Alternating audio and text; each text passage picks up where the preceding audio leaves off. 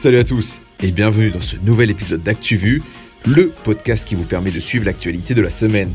En moins de 20 minutes, vous serez au courant des infos qui ont fait l'actu, mais celles qui sont aussi passées sous votre radar. Et pour cela, avec moi dans ce 12e numéro de la saison, une équipe de choc. Héloïse se penche sur la politique norvégienne de lutte contre le réchauffement climatique. Marion revient sur les dernières réformes de la pension alimentaire. Juliette vous explique la fusion entre Fiat et Chrysler. Simon aborde une nouvelle affaire de violence sexiste dans le monde de la musique. Et en fin d'épisode, retrouvez Capucine, la chef de notre Insta, qui vous offre une liste des comptes bien sympas pour préparer vos concours. Allez, moi c'est Julien, mais trêve de bavardage, on commence tout de suite avec Clément et notre désormais célèbre chronique Affluoté.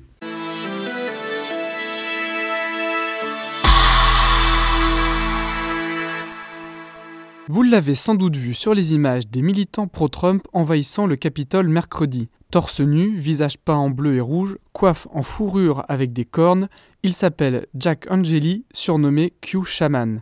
À 32 ans, cet homme est une des figures du mouvement conspirationniste QAnon qui entend démontrer l'existence d'un État profond caché dans l'administration américaine. On reste aux États-Unis avec la victoire de deux sénateurs démocrates en Géorgie. Le premier s'appelle Raphaël Warnock. Ce pasteur devient le premier sénateur noir de l'ancien État esclavagiste. Le second se nomme John Ossoff. C'est un journaliste d'investigation. Il est le plus jeune sénateur démocrate élu depuis un certain Joe Biden en 1973. Son parti détient désormais 50 sièges sur 100 au Sénat. 188,5 milliards de dollars, c'est la fortune estimée d'Elon Musk, le patron de Tesla et de SpaceX. Il est devenu ce jeudi l'homme le plus riche du monde, à 1,5 milliard de dollars près, devant Jeff Bezos, le patron d'Amazon. Lui aussi est riche, mais porté disparu. Où est donc passé Jack Ma, le patron d'Alibaba Depuis novembre, il n'a fait aucune apparition publique après son discours virulent contre les pesanteurs administratives. Pékin avait alors fait annuler l'entrée en bourse de Ant, filiale d'Alibaba. Et la Link, c'est le nom d'un câble sous-marin qui reliera l'Europe à l'Amérique du Sud en mai 2021. Les câbles sous-marins assurent 90% des liaisons Internet dans le monde et la Link permettra à l'Europe d'être moins dépendante des États-Unis et d'avoir accès aux données du futur grand télescope chilien. Le projet est financé en partie par un consortium d'universités européennes et sud-américaines. Clair, net, précis, merci Clément. On retourne tout de suite en Europe et plus précisément en Norvège avec Héloïse. Keep America great. How dare you! can be do what we want to do.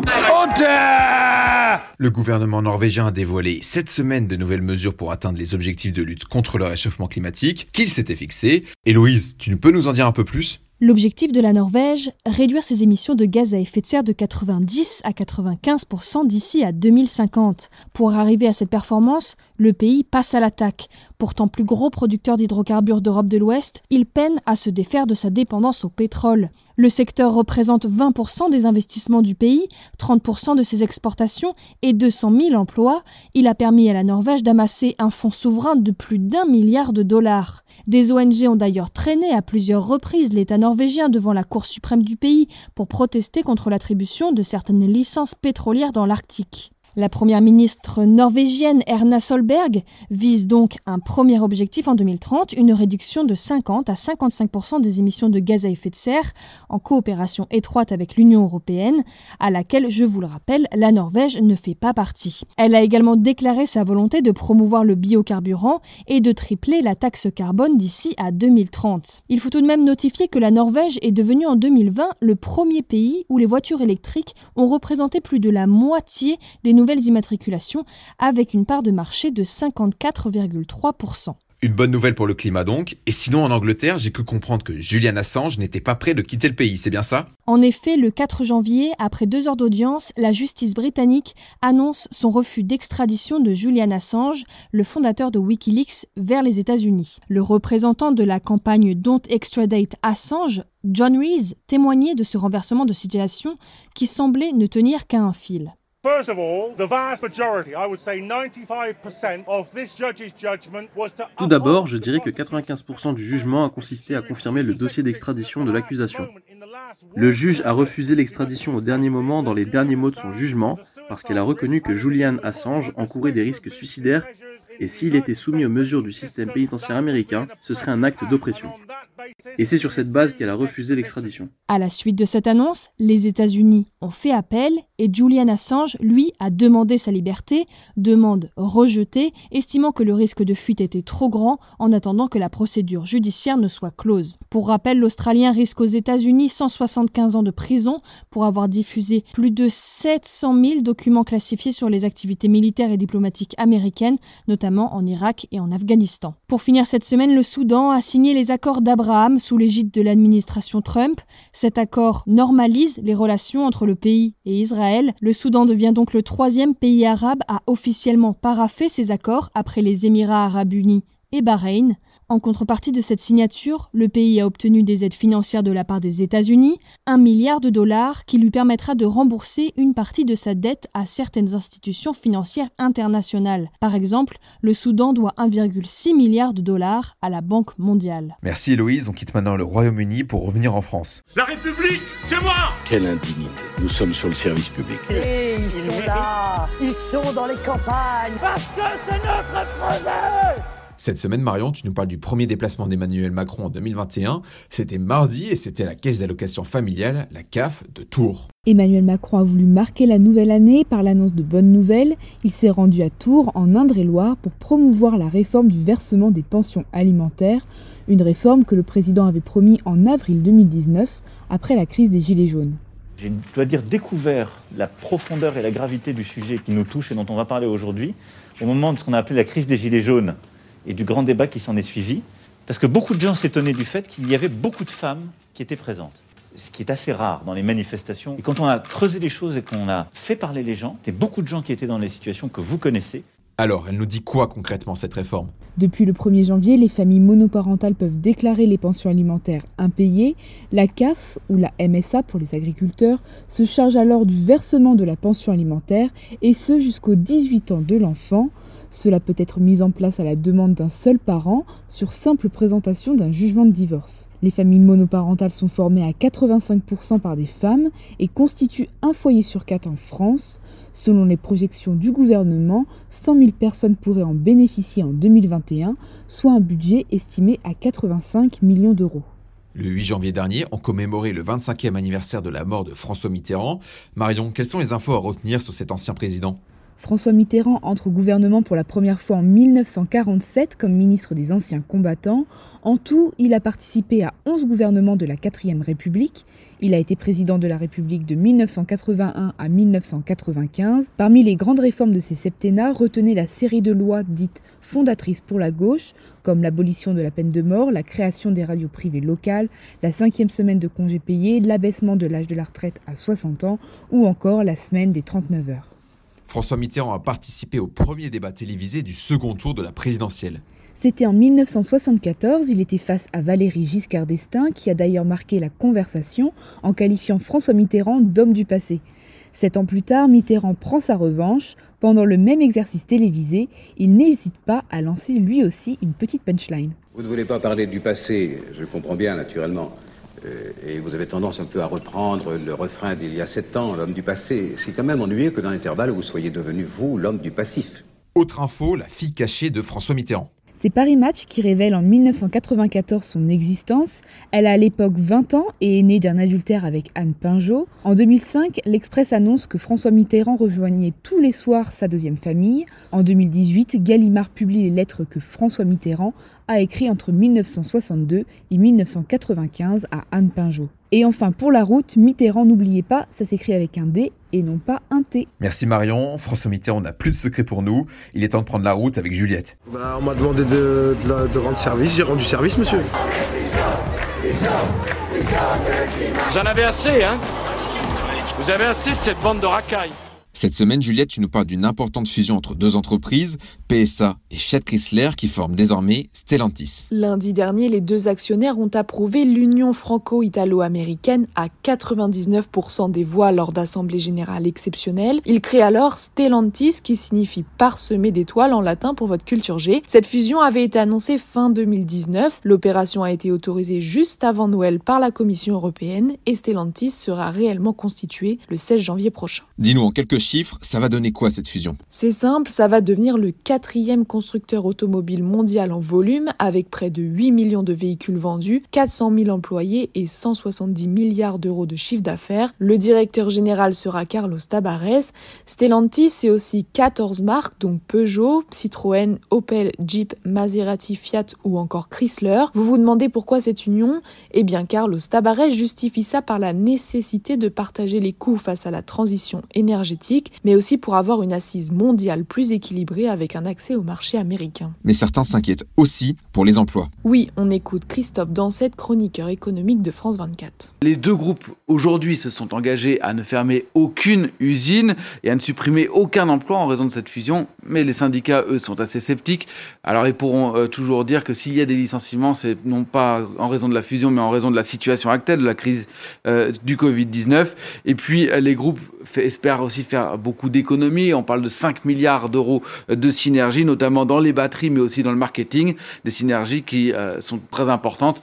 Et est-ce que ça passera par des suppressions d'emplois? Les syndicats, eux, sont assez perplexes. Au total, Stellantis possède une cinquantaine d'usines d'assemblage, dont la moitié en Europe. En parlant d'emploi, ça va plutôt mal chez Michelin. Oui, le bonhomme Michelin souhaite supprimer jusqu'à 2300 de ses 21 000 postes en France, soit plus de 10% de ses effectifs. Le groupe a annoncé un plan de simplification et de compétitivité sans départ contraint. Pour rappel, le patron du numéro 2 mondial du pneumatique s'appelle Florent Ménegot. On passe de l'automobile à l'aéronautique. Boeing va devoir payer 2,5 milliards de dollars. Oui, Boeing est accusé par le ministère américain de la Justice de complot en vue de commettre une fraude. L'entreprise n'aurait pas fourni toutes les informations lors du processus d'approbation du 737 MAX. Ce modèle d'avion est impliqué dans les crashs de Lion Air en octobre 2018 et Ethiopian Airlines en mars 2019. Merci Juliette, il est temps maintenant de décoller avec Simon dans la chronique sport et culture. Vous savez, moi je crois pas qu'il y ait de bonnes ou de mauvaises situations. Pas ça Zinedine non. Oh non C'est aussi la culture qui nous les brise. Hein. La chatte, la chatte qui a, la chatte cette semaine, Simon, tu nous expliques ce qui se passe chez le label Because Music, qui se retrouve au centre d'une affaire de viol et agression sexuelle. Elles sont huit. Huit femmes à avoir accepté de raconter pour une enquête du média Street Press comment elles ont été agressées sexuellement par le rappeur Brian Masunda, connu sous le nom de Retro X. Des accusations qui remontent jusqu'à 2014 et qui mêlent agression sexuelle, viol et environnement toxique. Dans les différents témoignages, on distingue un mode opératoire bien précis. Le rapport rencontre des jeunes filles lors de collaborations professionnelles ou les contacte sur les réseaux sociaux, puis leur propose une soirée. Dans une ambiance où se mêlent alcool et drogue, le rappeur installerait une atmosphère ambiguë et malsaine avant d'insister pour coucher avec ses filles mais il aurait également abusé de collaboratrices, et notamment chez Because Music, et certaines d'entre elles racontent aussi des relations régulières avec le rappeur dans lesquelles le consentement est peu à peu bafoué. Et le label dans tout ça, il a réagi comment? Ce qu'il faut savoir, c'est qu'avant de signer chez le label Because Music, qui produit des artistes comme Booba, Manu Chao ou Christine and the Queens, il était chez Sahara Hardcore Records. Retro X n'a signé qu'en 2019 chez le poids lourd Because Music, et selon les informations de Street Press, son ancien label était au courant de ses agissements, pour ce qui est de ses producteurs actuels, il révèle avoir été mis au courant cet été, mais après que Gizo Evorachi, le manager du rappeur, ait nié les faits, le patron de Because ne cherche pas plus loin mais malgré tout prend le soin de suspendre la promotion de Retro X. Finalement, après les révélations de Street Press, une enquête est lancée au sein de la maison de disques, une lettre a même été publiée par ses salariés mercredi 6 janvier dernier, expliquant comment la parole s'est libérée ces trois derniers mois. Et dernière nouvelle en date, le directeur général du label Tahar Shender a été licencié pour avoir contribué à la création d'une ambiance dite sexualisée. Retro X ne serait donc pas la seule casserole que le label traînerait. Affaire à suivre. Toujours dans le même thème, Simon, rebondissement dans les affaires de violence sexuelle dans le patinage artistique français. Gilles Beyer, ancien entraîneur de patinage, a été mis en examen pour agression sexuelle et harcèlement sexuel par personne ayant autorité. Il avait été accusé de viol par l'ancienne patineuse Sarah Abitbol dans son livre Ainsi long silence paru l'année dernière, des révélations qui avaient d'ailleurs entraîné la démission du président de la fédération de patinage Didier Gaillaguet. Après sa garde à vue depuis mercredi 6 janvier, il a été mis en examen par le parquet de Paris. Et on termine, s'il te plaît, avec une nouvelle un peu plus joyeuse. Oui, pour tous les fans de la célèbre œuvre de George Orwell 1984, l'heure est aux réjouissances. Depuis le 1er janvier, le livre est tombé dans le domaine public. Conséquence, déjà quatre adaptations en bande dessinée ont été publiées. Fidonesti, Xavier Coste, Jean-Christophe Dorien et Sybille Titeux Delacroix ont déjà sauté sur l'occasion. Ils ne seront sûrement pas les seuls à reprendre le fameux Big Brother is watching you. Merci Simon. Tout de suite, on retrouve Capucine pour les recommandations de la semaine. Je te donne juste un petit conseil. Franchement, il faut que tu vois ça. Tu le connais, lui? C'est vraiment pas mal ce livre. Ça, c'est bon à savoir. C'est quand l'apéro? C'est un incontournable. Il faut que t'écoutes ça. J'adore le concept. C'est de la bombe. C'est où que ça twerk? Mais elle est où la moulaga? Alors Caps, qu'est-ce que tu as à nous conseiller cette semaine? J'ai décidé de vous conseiller des médias très utiles pour réviser les concours. J'ai essayé d'en sélectionner pour tous les goûts. Si vous aimez vous informer via Instagram, Twitter, avec des newsletters ou encore sur les sites des médias, vous trouverez votre bonheur dans cette chronique. C'est chouette ça en effet. Et dis-nous comment on s'informe sur Instagram? Pour s'informer, on sélectionne surtout les bonnes sources. Autre que Hugo Décrypte et ses 5 actus du jour, je vous conseille de suivre la revue géopolitique qui condense dans la description de la photo ce qu'il faut savoir sur un événement. Vous pouvez aussi retrouver l'actualité culturelle et nationale via leur contre La Revue Culturelle et La Revue France. Je ne vous apprends rien en vous disant qu'on peut s'informer via Twitter, mais sachez qu'on peut gagner beaucoup de temps en suivant les comptes Conflits, Conflits qu'on écrit avec un S, qui analysent l'actu internationale. Et pour continuer sur ma lancée réseaux sociaux, aussi étonnant que cela puisse paraître, Snapchat peut être très utile. Beaucoup de médias sont désormais sur Snap, mais le compte à regarder, c'est celui du monde. Pour chaque sujet, il développe rapidement ce qu'il faut savoir sous la forme de contexte, enjeux et conséquences. C'est une très bonne base pour ficher. Ok, c'est top, mais comment ça se passe pour ceux qui ne sont pas très réseaux sociaux? Pas de panique, il y en a pour tout le monde. Le format des newsletters peut vous être très utile. Parmi mes favorites, il y a Time to Sing Off. C'est quotidien, ça se lit vite, ça donne des infos qu'on n'a pas forcément, des chiffres et des liens pour aller plus loin. Je vous conseille aussi d'activer les newsletters de vos médias favoris. Abonnez-vous à vos médias préférés sur YouTube. Le Monde, l'AFP et Le Parisien, par exemple, font de très bonnes vidéos pour expliquer ou revenir sur des faits d'actu.